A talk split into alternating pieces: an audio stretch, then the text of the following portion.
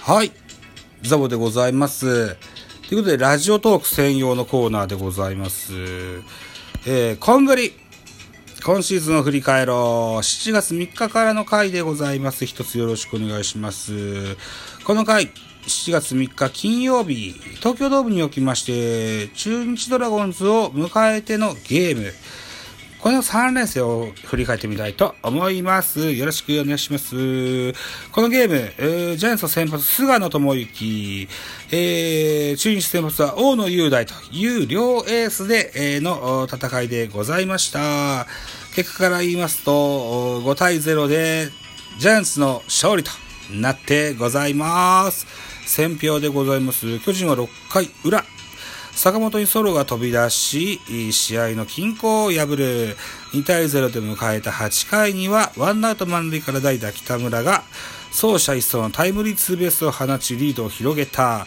投げては先発菅野が9回、1安打無失点の回答で今季2勝目、敗れた中日は、先発王の雄大が高騰するも打線が1安打と沈黙したと。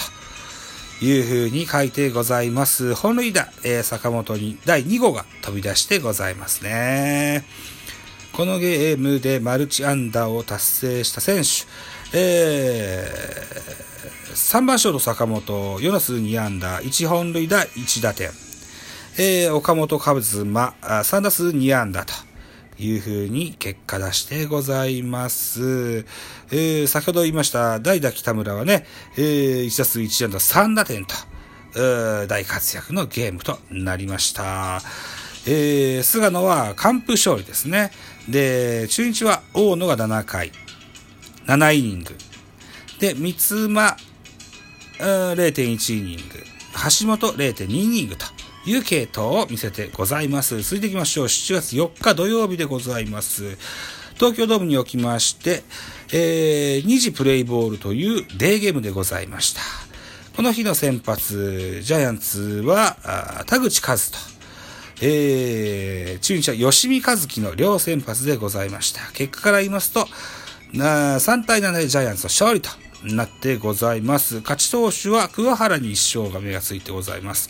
吉見和樹に2敗目がついてまして、吉見は1勝2敗という成績になってます。本塁打は丸2号、坂本3号、丸3号という風にえー3本飛び出してございます。選票です。巨人が一発攻勢で勝利。巨人は初回、丸のスリーランで先制に成功する。その後は、2回裏に坂本のソロが飛び出すと、5回には丸が今度はツーランを放ち、リードを広げた。投げては4回から登板した2番手桑原が今季初勝利。敗れた中日は先発吉見が試合を作れなかったとなってます。うん。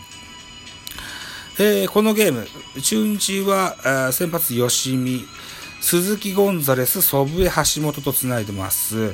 キャッチャーがね、加藤マルチネスと、うー出てますね。うん前の試合も、まあ、あの、A マルチネス出てる、代打で出てますけども、このゲームでは、ついにキャッチャーとして出場。これが多分12、12じゃない。えーっと、外国人助っ人外野手とし、えー助っ人お捕手としては久しぶりの出場になったんじゃなかったのかな？うん。というような記憶記録だったはずですよ。確かにそうだったと思うんですよね。アリエル・マルチネスですよね。A マルチネスじゃね。うん。巨人の系統は、田口桑原、あ鍵谷、高木京介、中川、沢村という系統を見せてございます。このゲームのマルチ安打達成打者、うーん、2番ショート坂本、2打数の2安打。えー、3番センター丸4打数3安打。このゲームは2本塁で6打点と大当たりでございました。えーと、それから、6番、ライト、ヘラルド・パーラー、4打数3安打と、うん、元気だったですね、パーラーね。残念ながら今季での対談が決まってございます。怪我だよな、そこ、あいつはな、うん、もったいないと思うんですよね。うん。それで行きましょう。3試合目でございます。7月5日日曜日、えー、14時プレイボール、アット東京ドームでございます。えー、中日の先発、梅津、えー、それから巨人の先発、サンチェスという両先発の投げ合いで始まりました。このゲーム結果、あ6対4中日の勝利となってございます。選票です。えー、中日は2回表、ツーアウト1、3塁から、溝脇がタイムリースリーベースを放ち、2点を先制する。その後、3対2となって迎えた5回には、ビシエドのツーランが飛び出しリードを広げた。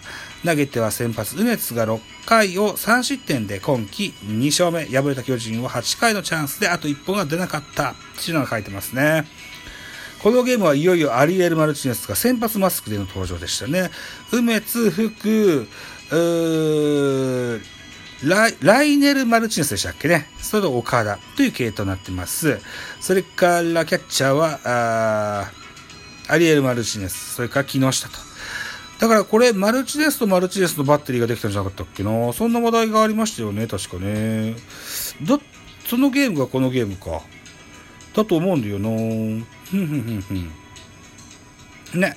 で、えー、ジャズの系統、サンチェス、堀岡、宮国、藤岡、鍵谷、沢村、デラロサ、高木京介、キャッチャーは住谷、大城と。まあ、こう、なんつうんだろうな、1点差、2点差の時は本当に細かいな系統、ジャンスは見て、み、あのー、細かに繋いできます。はい。えー、マルチアンダー達成選手でございます。中日2番センター大島4打数2安打。3番レフト福田4打数2安打。えー、4番ビシエド3打数3安打、2本塁打、4打点と。